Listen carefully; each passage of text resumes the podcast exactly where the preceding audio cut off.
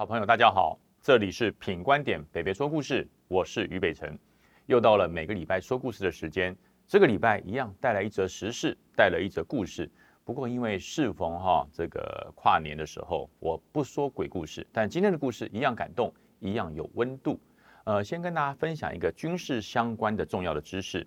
大家很清楚哈，自从实施了全募兵制之后，所有在营中服役的几乎都是自愿役的士兵。但志愿的士兵人家常讲说：“哎呀，当兵铁饭碗，在银行做事是银饭碗。那金饭碗是什么？到现在我不知道哈。如果有金饭碗，跟我讲一下，我赶快去应征去找这个金饭碗。当兵是铁饭碗，也就是说，铁饭碗的人，只要你入了营，转服了志愿役，赶不走你，你可以在那里面非常愉快、非常开心。只要你忍得住、撑得住、受得住，你就可以在里面做到可以领终身俸，做到。可以安享天年，这是大家传统的观念、传统的想法。但是现在有了革命性的改变喽！从民国一百一十年的一月一号开始，当兵不再是铁饭碗了。如果你在军中，你的考绩不够好，你没有办法哈超越丙等以上。也就是说，我们在军中的考绩分为优等、甲上、甲等、甲下、以上、乙等、以下、丙等。哦，总共有八个等级，再往下就不及格了哈。如果说你的考绩没有到达丙等，对不起，你就要被 fire，你要被 fire 掉。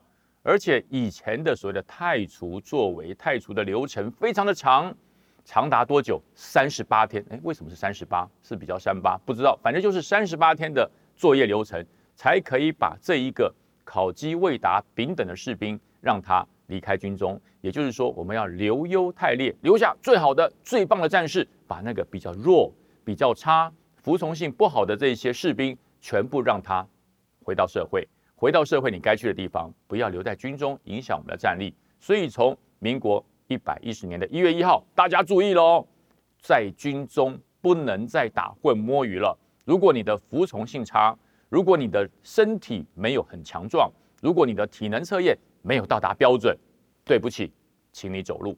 这是民国一百一十年一月一号国防部颁定的最新规定，就是留优汰劣，正式的严格实施。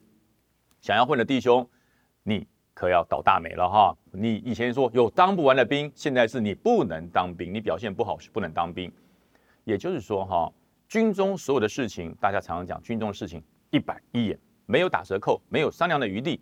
也就是说，在军中，我们阿兵哥回话永远是讲是不是没有问题，绝对没有第四种作为。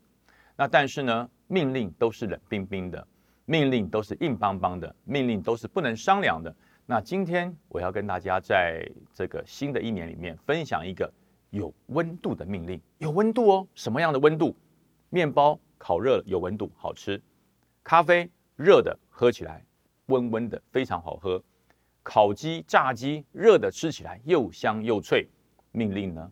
命令怎么会有温度？难道要把命令放到微波炉去微波一分钟，然后出来之后变得热腾腾的命令执行起来会比较舒服吗？不对，不对，完全不对。我所谓有命令的温度是在哪里？在心中。这个命令会让你心中觉得暖暖的。大家就觉得很奇怪，命令怎么会暖暖？来说给大家听，这是我亲身经历的一件事情。我曾经在外岛服务哦，我在马祖服务，那是一个非常小的岛，你绕岛走一圈，不用多久，四十分钟就走完了，四十分钟就把整个岛走完了。所以那个岛上没有围墙，整个岛就是你的防区，整个岛就是你的营区。所以岛上说句实话，居民百姓就连那条狗我都认识，为什么？没几个人。那所有的阿兵哥，他的据点都是依着海边而建立，有很多据点就直接建立在那个大岩石上，也就是说看起来相当的鬼斧神工。你会感叹说，这个前辈、这个先进是怎么做成这么鬼斧神工的碉堡？我们每次去看都非常的赞叹。这个事情就发生在这个鬼斧神工的碉堡。我们在外岛的时候，我们这些小军官哈，位级的军官啊，中尉、上尉要轮值战勤官。什么叫战勤官？大家可能没有概念。你家楼下有保全吧？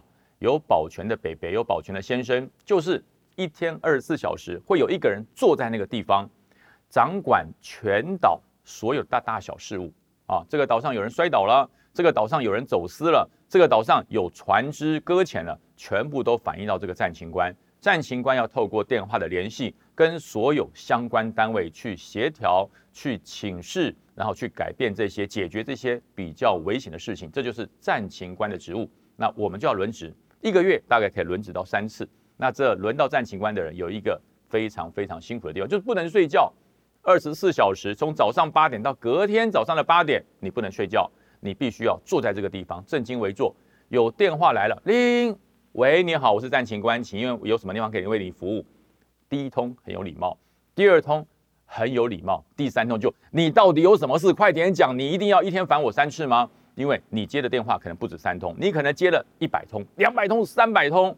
耐性就磨完了，所以当天晚上的时候，我记得我运气非常好，我值战情的那一天是赫伯台风登陆啊，这个气象局报告，赫伯台风即将登陆，请沿海相关的单位注意到安全啊，尤其海上航行的船只必须要小心航行，尽量不要出港。天哪，马祖哪有什么沿海？马祖就是海中的一个小岛啊，它四周都是海。我站到马祖，从左边看到右边是海，从右边看到左边也是海。前前看是海，后看是海，到处都是海，所以遇到台风只有两，只有一个感觉就是自求多福，希望台风不要太大，希望不要把这个海中央这个不沉的航空母舰给吹歪了、吹倒了、吹断了。这是我们一起祈祷能够共度台风这个难关。在台湾过一个台风，原则上没有什么很大的所谓的生命威胁的影响。在外岛台风来，尤其是那么小的一个小岛，台风来临。哎呀，那是全岛战备非常紧张，我就在这个台风夜里面担任了战情官啊。那战情官其实平常也不会有什么大事，因为外面刮风下雨，我们是在山洞里面，我们是在非常深的山洞里面，听不到外面的风雨声，也不知道外面发生什么事哦。那山洞里面这个非常的不见天日，点着灯，亮着灯，我根本不知道白天晚上，如果没有带手表，我根本不知道在里面过了多久。突然间啊，有一个传令兵跑进来，哎，战情官，刚才这个指挥官有报告，有叫我来通知你，今天晚上所有战情官严守岗位，因为台风要登陆，各个据点有任何状况，有任何敌情的状况，要迅速回报。我只记得两个字：敌情啊，因为军以战为主，我们所有的战情官在这个台风夜会不会有解放军来登陆？万一在台风夜解放军登陆，我们松懈了，那我们整个岛被拿下来，天哪，那要杀头的，作战失败。所以我只记得两个关键字，叫做敌情。到了晚上，第一通电话来，报告战情官，本据点一切状况良好，没有问题。哎，这是我需要听的啊，谢谢辛苦了。第二通、第三通、第十通都是如此啊。后来突然间有通电话打过来，报告战情官，我们这里风雨很大。我心想，废话，今天晚上台风，哎。当然风雨大啊，这需要跟我报告吗？我说有没有敌情状况？报告战情官，风雨很大，我们这里风雨很大。我说拜托拜托，我问你敌情，你问你告诉我天后，这是不是牛头不对马嘴？啊，报长官，目前敌情良好。我说好乖，这是我需要听的，挂掉。一个晚上每隔两小时，所有的观测所就会一个循环告诉我状况，敌情都良好。其实我心里想，台风夜，风大雨强。应该解放军不会笨到在这个台风夜里面坐的船来登陆马祖吧？啊，但是呢还是紧张，因为长官有交代，随时关注敌情状况。到了半夜两点钟，清晨两点啊，一通奇怪电话打来了。报告长官，这里是零零号据点，风强雨大，我们很危急，请问长官有何指示？我的无名火就上来了，不是告诉你要说敌情吗？你跟我讲风雨干什么？啊，我说当面敌情如何？敌情没有问题，可是风雨很大。我说好，小心戒备。电话就挂掉。我心想，风雨到底有多大？这个风雨到底有多大？我在指挥所，我在山洞里面完全不知道。我就请战勤兵帮我顾一下位置。我走到外面去看一看，外面的风雨到底有多大？当我推开防风铁门拉开之后，天哪，外面哈那个风雨之大哈！我是一个一百八十公分的一个大男生，我都要抓着门，否则会我会起飞，我会跟轻航机一样会起飞。我赶快把防风铁门关起来。回来之后，我就开始思考一件事：什么叫敌情？什么叫敌情？一定是敌人才是敌情吗？天然灾害、重大的天气改变，只要是影响到我据点弟兄生命的，我觉得应该就叫敌情。这我给自己一个催眠，我给自己一个先行的教育。如果再有电话来，我要注意听。这时候不到五分钟，我一回来，电话又响。报告长官，现在真的很危急，因为海水已经涨到我们碉堡的前面。如果再不撤离，可能会发生危险。请示长官，我可不可以撤离？我可不可以离开？我说你们碉堡里面总共多少人？两员休假，现在总共有九员。哇，天哪，又是九条好汉，又是九条好汉。我说待命，我随后给你回复。我把电话挂掉之后，我立刻心里想：这么危急的状况，赶快去把我们全岛最大的长官少将指挥官叫起床，跟他报告据点危急，是不是整个据据点要撤军？整个据点要撤军。后来我思考一下，半夜快三点，我这时候去把指挥官叫起来，我一定会被盯得满头包，可能会比去捅虎头蜂窝还要惨，一定被骂翻了。所以我就私自想一个决定：如果再打来，我就先让他出据点，先避难为主，然后呢，明天早上再跟长官报告。我想应该没有什么大事。电话来了，报告长官，真的很危急，电话都开始出现断断续续的断讯声，所以我判断这个碉堡可能有状况。我说，马上把所有的子弹、枪支、弹药，还有通信机带出碉堡，啊，撤离到碉堡外面安全的地方。随后跟我回报安全状况，是否了解？这个据点指挥官只讲了一句“了解”，然后电话就断线，就断线了。那我心里想，没关系，至少先离开啊。一夜晚上，外面风雨交加，风雨交加。我们天亮，早上六点钟天亮了，我开始啊，终于送来了。一个晚上风雨夜来的第一顿早餐，我一边吃早餐一边问送早餐的弟兄说：“外面风雨如何？”报山警官，一夜风雨，现在风雨已经停了。我说：“外面有什么状况？”他说：“树几乎都倒光了，所有的树都倒光了。呃，还好我们弟兄都躲在房子里，没有什么大事哈。”我就心里想：“哎呦，那海边的碉堡怎么办？海边的碉堡现在有没有状况？”我拿起电话开始摇电话，要聊这个零零号碉堡，打过去没有人接。电话不通，没有人接，我开始紧张了。我开始叫无线电兵，赶快调好频道，开始呼叫这个零零号碉堡的指挥官。零零号碉堡，这是指挥部，回答，回答，没有声音。连续呼了十次以上，没有声音。我开始紧张了，这些人会不会来不及撤离？会不会因为来不及撤离掉到海里面去？会不会造成九条好汉葬身海底？我开始紧张了，我就跟无线电兵马上派徒步传令。走到碉堡去找，看到他在哪里，赶快跟我回报。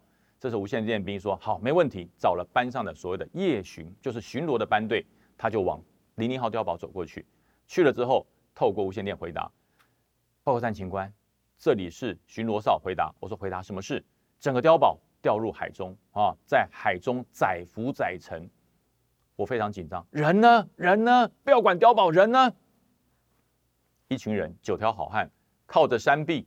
啊，正在那个地方惊恐未定啊，非常担心，站在旁边缩在一团，拿着枪，带着弹药。这时候，据点指挥官跟巡逻班拿来了这个无线电，战情官，战情官，我是洞洞号指挥官，我说状况如何？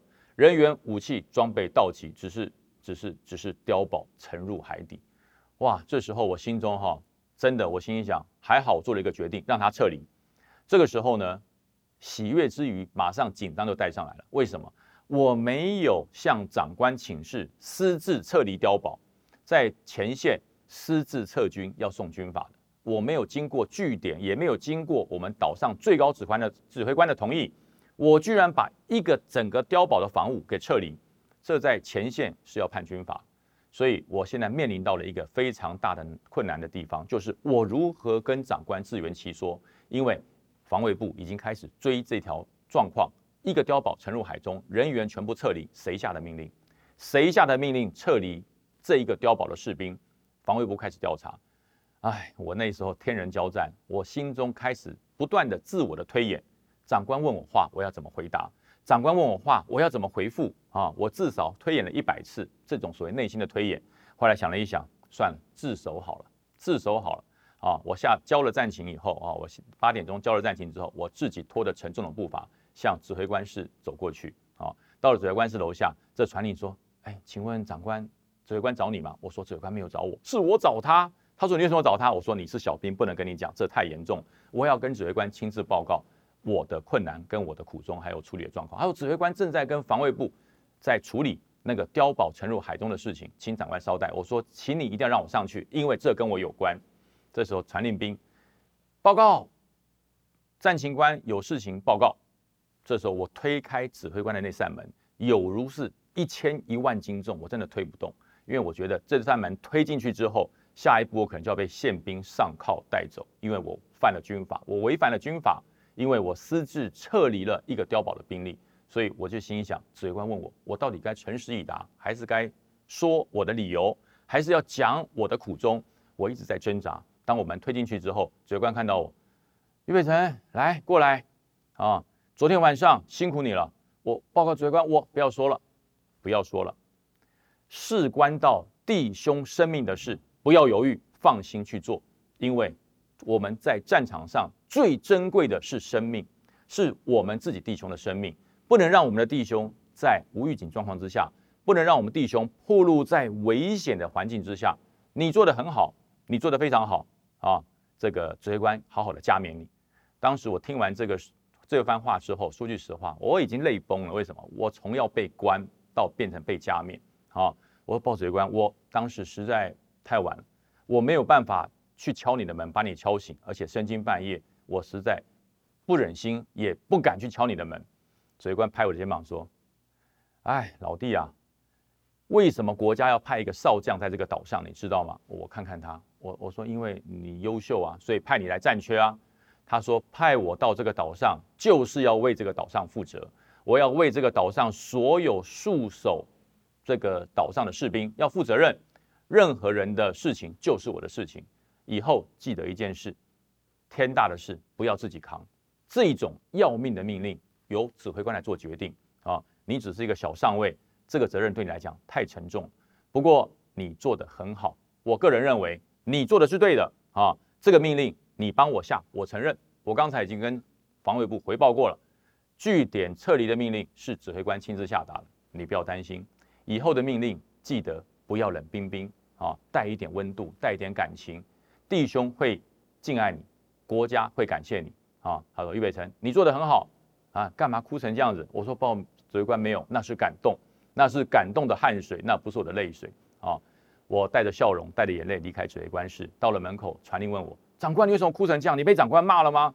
我说，如果他骂我，我就不会哭了，就是因为他鼓励我，他给我的温暖。那我把我的温暖转给了这九个士兵啊，这就是一个同岛一命，大家在一起啊，为了国家，为了防务，为了整个安全体系付出了贡献。曾经有过这么九个士兵以一个战情官的感人故事，那当然永远不会忘记这一道有温度的命令。